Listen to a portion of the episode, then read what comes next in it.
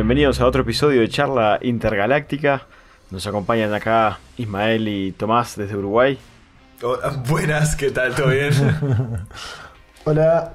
Eh, bueno, primero que nada queríamos este, tomar unos segundos para agradecer a eh, las, creo que fueron más de 70 reproducciones que tuvimos y estábamos aspirando a unas 5 para el primer episodio. La verdad que sí. Sí. Yo asumo que 50 de esas 70 habrán sido mamá y, y bueno, las otras 20 No, almas la- caritativas. La vieja lo escuché una vez porque no entendió nada. ¿no? Se- Mi vieja no lo escuchó. eh. No sé si le dije más. Para los que no están muy familiarizados con, eh, con la plataforma de SoundCloud, en esa página van a poder tipo comentar, entrando simplemente con su perfil de Facebook sin tener que registrarse en sí.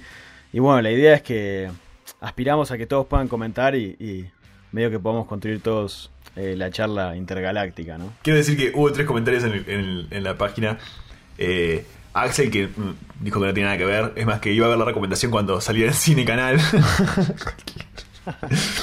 Pero hubo un par que, que comentaron y yo Arriba. leí que tiraron para arriba mi película. O sea que lo de la semana pasada gané yo. Sí, sí, yo creo que sí.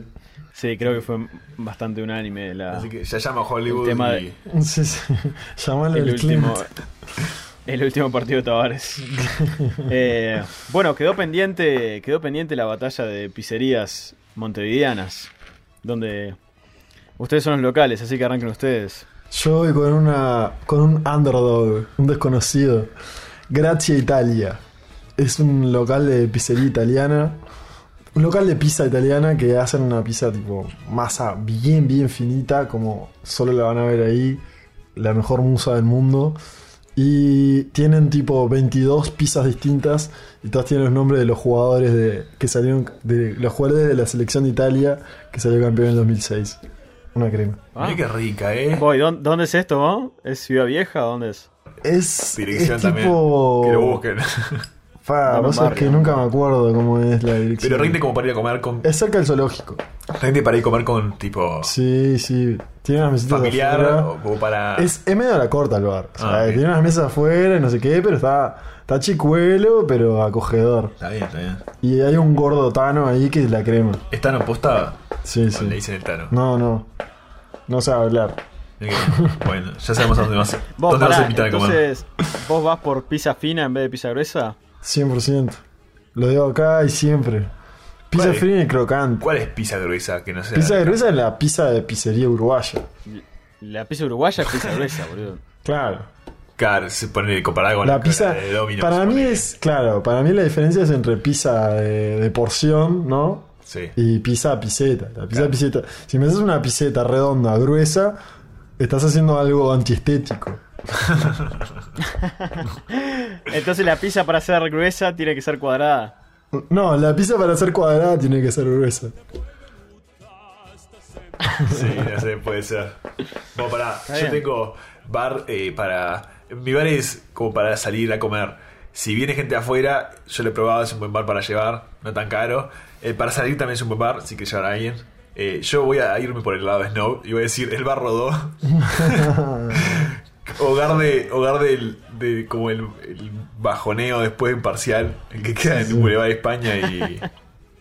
Y no sé, Jackson, ponele. Bar rodó si estás escuchando. Eh, quiero pizza gratis, rica la pizza, es barata. Y venden otras cosas, venden como hamburguesas vegetarianas.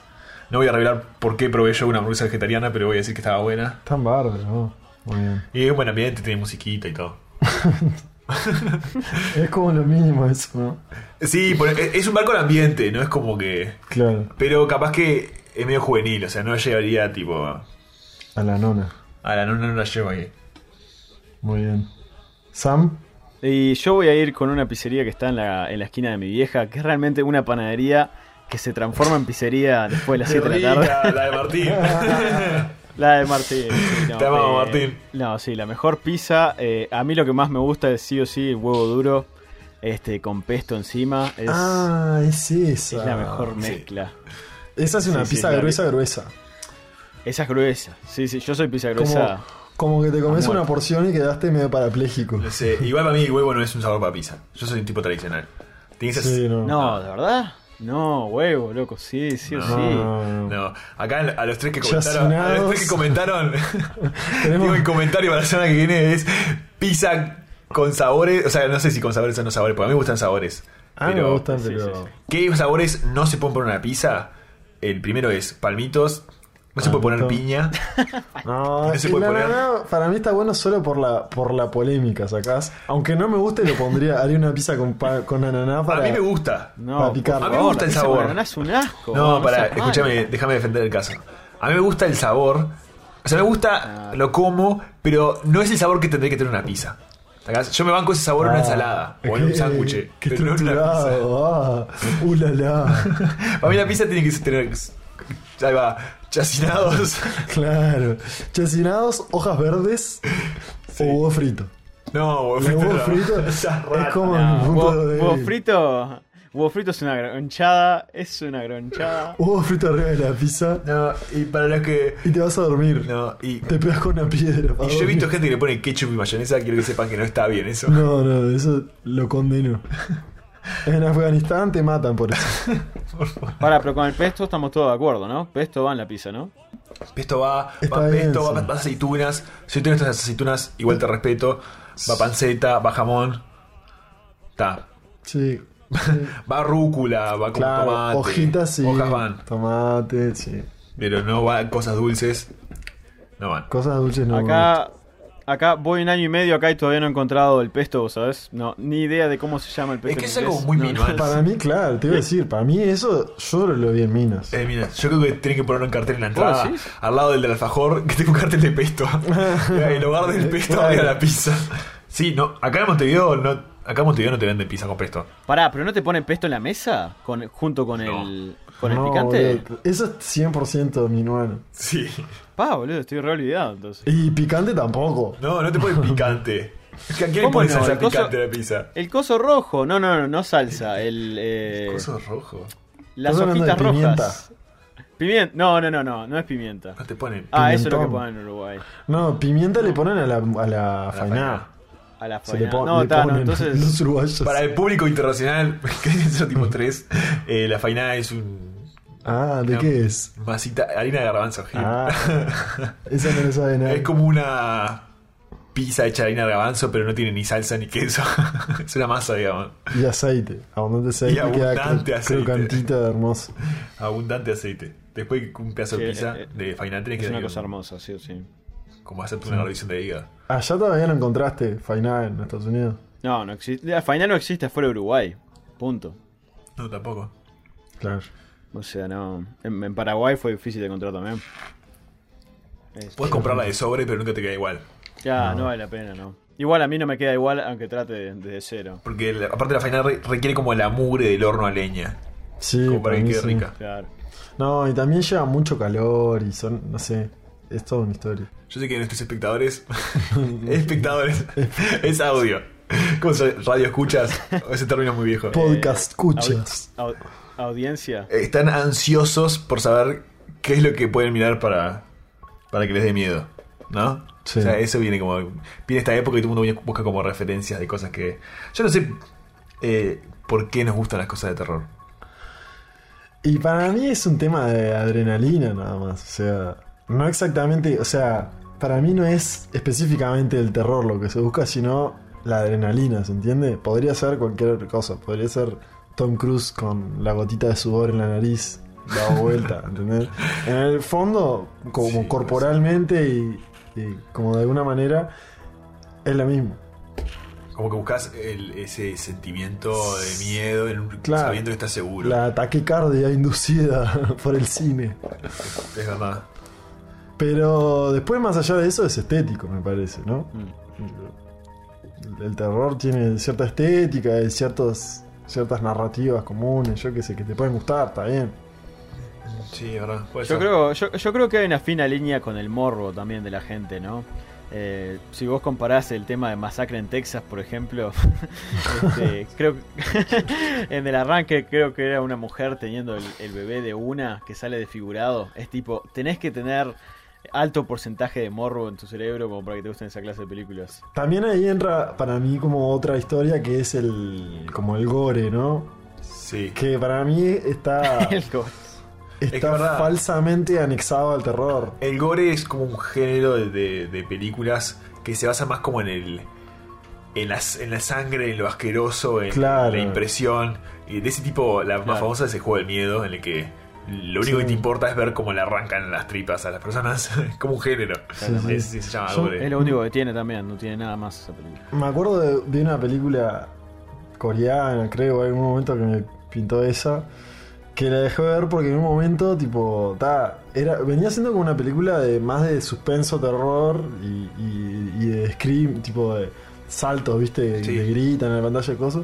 Y de repente venía, era una madre con un bebé y venía como escapando, no sé qué, se sube a un auto y como que se le cae el bebé y justo logra prender el auto No. y cae la cabeza del bebé No. abajo del pedal No. y aprieta el pedal a fondo. Fue algo increíble. Tipo, ¿Cómo, cómo funciona la física de eso? no, no, rueda. Es tipo todo un, apara- un aparateo de, de cinematografía. ¿Cómo llega el bebé abajo del pedal? No, No, no, no, qué no horrible. tenés Es como la historia del cebolla y la pasta frola, más o menos. Silva, Silva, Silva, Silva. Silva. Silva. Silva, Darío Silva. No, pero no fue Gamba, eso. Ah, tenemos menos gamba y media. Sí, sí, gamba y media. 150. Ah, qué horrible. Pero bueno, igual, como que lo que tienen las películas de terror, volviendo a las películas, es que cada 100 películas de terror, 3 están buenas Sí, las otras yo- 97 yo te diría que no seas malo. Vos, para mí tienen un tema muy mal. O sea, tienen como. Están reencasillados. Para empezar, la los, ¿cómo se aferran a los clichés? Como si su vida dependiese de Me ellos. gustó, me gustó. Para, de, tirame los 5 clichés de película de terror. Para empezar, el, para mí, te diré que el número uno son, o sea, el formato de película de- directamente, o sea, de la historia. ¿Se entiende? De 5 chicos. adolescentes van a una cabaña o familia se muda a una casa sí. eh, o, o lo que sea, ¿se entiende? Es ya el hecho de que se aferren a, a la misma estructura narrativa siempre, la misma historia, siempre la misma historia, ya eso es, es raro, ¿entendés? Ni siquiera las películas románticas son tan repetitivas. Mm, Para mí sí. No, pero es un buen punto. Siempre tiene o al grupo Uh, de adolescentes que se van de vacaciones o a la familia que se muda a una nueva casa. Y siempre pasa lo mismo. Los niños ven los fantasmas, pero los Lo- padres no los les padres creen. no, sí. Obviamente. Hasta que en el final se comen a un niño y ahí se dan cuenta. Sí, sí. Vos, después. Yo, yo diría que está, yo diría que ha evolucionado igual el cine de terror en los últimos años. Eh, eh, también, bueno, capaz que explorando más el tema, el género de suspenso, pero me parece que vamos mejorando en la calidad, incluso cinematográfica, en el desarrollo de personajes o, películas basadas en hechos reales. Cli- eh, blink Blink. Otra cosa que me resulta increíble es cómo es como muy, muy expandida. Se han expandido mucho costumbres para ver películas de terror que son recontraproducentes para el, para el género. A lo que voy es, por ejemplo, muy común es juntarte con amigos a ver una película de terror, siendo que en realidad cuando estás con más gente, te, te vas para el chiste, te vas a cagar la risa por estar con tus amigos, eh, la película no tiene ningún efecto, termina siendo una comedia. Es verdad. O sea, porque justamente. Depende, depende. La película se la puede ganar, como por ejemplo eh, A Quiet Place de este año. Se, se ganó el silencio de todos en el cine. No respires de Fede Álvarez también. Pero Era el cine no es lo mismo. absoluto en la sala de sí, cine. pero el cine no es lo mismo que juntarte en tu casa a con pop, con pizza, con. Claro, tipo- no, no hay chance. Igual digo, Ah, yo. bueno. Y donde uno esté para hacer chistes ya se va todo para el carajo. Sí, y siempre hay uno es que más está mal divertido, chiste. va a terminar siendo más divertido. siempre hay uno que está mal chiste. Claro. Sí, siempre. Es como que re. O sea, si vas a- yo en general, si voy a ver una película de terror, la veo solo en mi casa de noche. Si no, no, ni me gasto. Porque si no, no, no, no funciona la película. Sí, Obvio, sí, sí, ¿sabes? sí. Igual que yo me generé, me crié en el género de terror gracias a esa juntada. Mis hermanas se juntaban a ver películas de terror y yo las miraba. Y cada yo era un niño, entonces como que a mí me da tremendo miedo igual. es más, una de las que más me dio miedo en la vida fue Señales, una película de Mel Gibson eh, en la que como que vienen extraterrestres, eh, ya ni me acuerdo mucho de la trama, vienen extraterrestres. esa es Sí, la cuestión. está, está viendo señales toda la película hasta que en un momento vienen. Sí. Y hay pila de gente que le gusta, hay mucha gente que la odió. Yo la vi chico, o sea, no sé de qué año es, pero yo te- era como que adolescente, pero chiqui- chico. Y me acuerdo que hay, hay una escena en la que Mel Gibson se levanta, mira por la ventana y hay tipo una sombra parada como en la en el techito de la casa, ¿viste? Hmm. Y esa imagen me persiguió durante años. Cada vez que yo miraba por la ventana de noche a la azotea del vecino, juraba que, que estaba ahí. Entonces yo evitaba mirar por la ventana por las dudas. Sí, Pero- sí. pero esa, tipo pe- una- esa película me esa película me, me acosó desde el 2002. Sí, sí, hasta el día de hoy.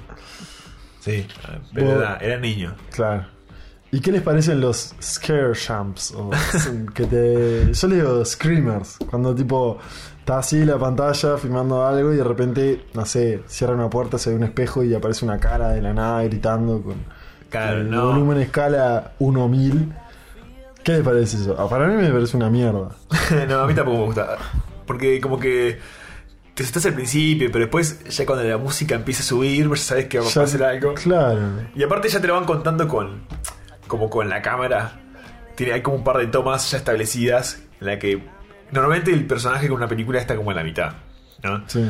Pero en ese tipo de películas cuando va a aparecer algo, como que corres un poco la- la- el enfoque para que el personaje esté como en la- una esquina y la espalda esté descubierta con un vacío Sí, gigante. que lo muestran re vulnerable. Y decís, listo, acá le va a caer. Sí. el hachazo. Eh, Se ha ido se ha ido perfeccionando esa técnica. Igual si vos mirás Hereditary hoy, cada vez que hacen eso eh, te da eh, chequea tus pantalones porque pa eh, esa esquina oscurita siempre hay algo que no que no te estás esperando y está tremendo. O sea, esas técnicas clichés si el director se la gana salen muy bien y, y cuando no se la ganas sale como el tuje y es un recurso re barato de usar. Bueno, yo me quedé con, con The Witch toda la vida.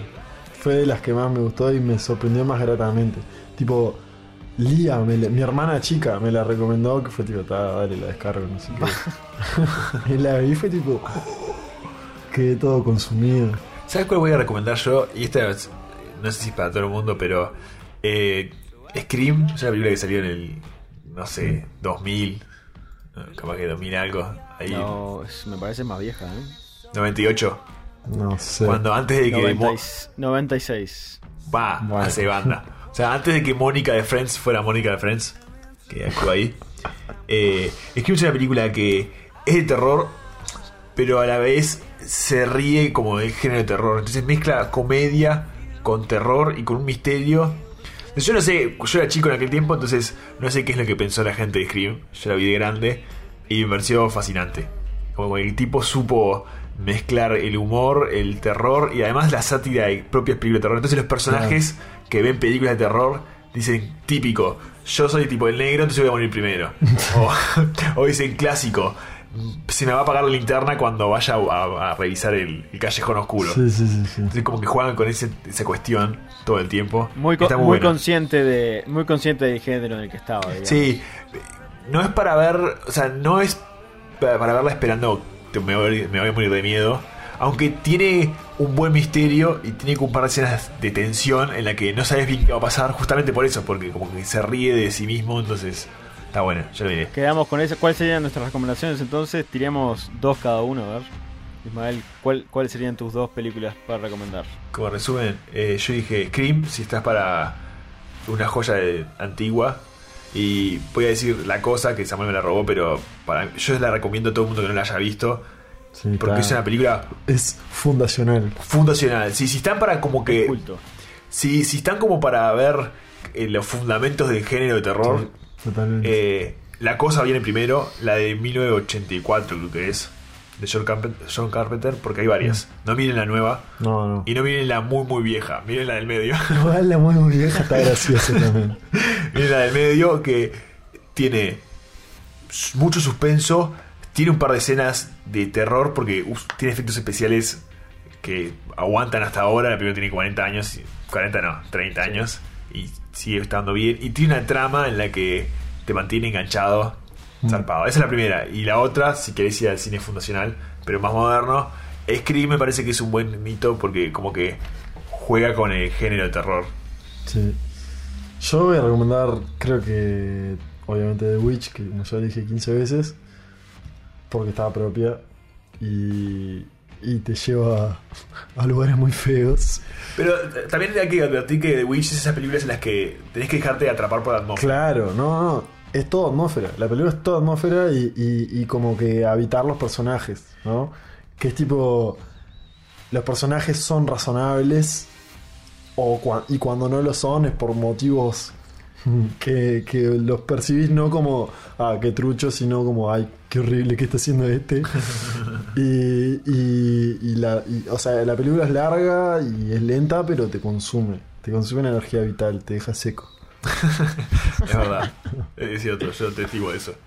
Yo mis dos, el- y lo más cercano posible en años, porque la verdad que tengo muchísimo, me encanta el cine de terror, elegiría un, Un lugar en silencio, A Quiet Place, sí o sí, y después El Conjuro 2, me encantó, James Wan está, para mí en el sentido está revolucionando abundante el cine de terror, El Conjuro 2 está espectacular. Menciones especiales. eh, el Babadook es una buena película de, de espíritu, de...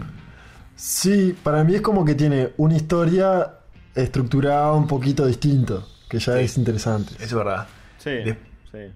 Train to Busan. Eh, Después, El tren a Busan es una película coreana. Una buena película de zombies. Sí, totalmente. O sea, disfrutable. que es un género que me gusta aún menos que el terror en general. Porque casi siempre son malas, pero el tren a Busan es buena y casi siempre que yo la recomiendo me dicen, ah, pero son coreanos. A lo que yo, a lo que yo respondo, sí, pero te das cuenta cuál es cuál. no como con los alemanes. Les ponen gorritos. Les ponen corro.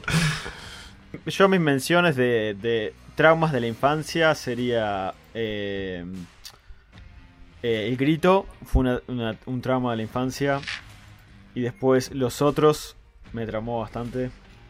Los Serían- otros está bien. Mis, mis dos menciones. Sí, ¿sabes qué? Yo voy a agregar dos más. Pa, esto es una recomendación. O sea, si querían película de terror, vomitamos película de terror. Sí. Pero yo voy a agregar dos que no son de terror, terror. Porque es como el género criminal, digamos. Claro. Pero El silencio de los inocentes Ah, sí. de 1991 Ah, bueno. es, La primera. sí, la primera. Igual hay un par más que están buenas, pero la primera, ese, Pero es el tipo de terror que a mí más me gusta. Sí, O sea, el está de, bueno. el de asesinos seriales. Yo no sé por qué me atraen tanto, pero el silencio, el silencio de los inocentes está muy buena y tiene actuación de. ¿Cómo se llama el hijo? Este, Anthony Hopkins. que Stephen. vos le ves la cara y, y como que te perturba. Esa y la otra que está buena es Seven. Pecados capitales. Seven, Seven, muy lindo. La de in the box? Sí. in the box? Muy bien está. Está bien, bien. Sí, me parece que cerramos así. Invitamos a todos a comentar y, y recomendar para el Halloween de este año. Bueno, gracias muchachos. Nos vemos la semana que viene. Bueno, nos vimos, che. Nos oímos luego. Chao, chao. Chao, chao.